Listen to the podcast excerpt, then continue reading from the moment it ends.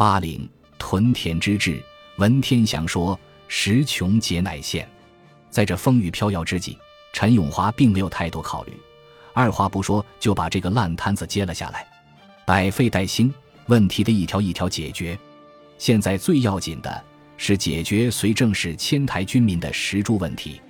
于是，陈永华亲历南北各社，相度地势，了解台湾的地势气候后，陈永华旋即颁下屯田的命令。所谓屯田。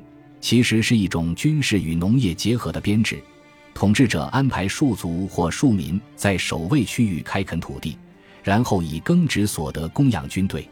这制度自秦汉以后已广为历朝君主采纳，以解决边境长期戍军的经济问题。陈永华本来就是平民出身，深明升斗小民的心态，知道他们为的只是简单的三餐温饱，于是他颁下屯田令。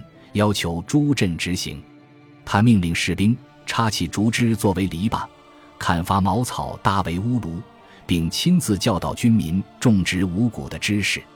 台湾的土地得以充分利用，加以优良的气候环境和军民的努力不懈，一年之间竟有三次收成。用台湾通史的说法，是戍守之兵衣食丰足。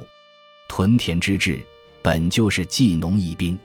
在农闲之时，陈永华就会教授民众有关作战的事，也会讲授道德伦理道理。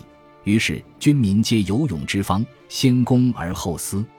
而且他还极力劝农桑，禁引赌，劫盗贼。于是台湾游手好闲之士都有所依托，荒废田地也得以开发。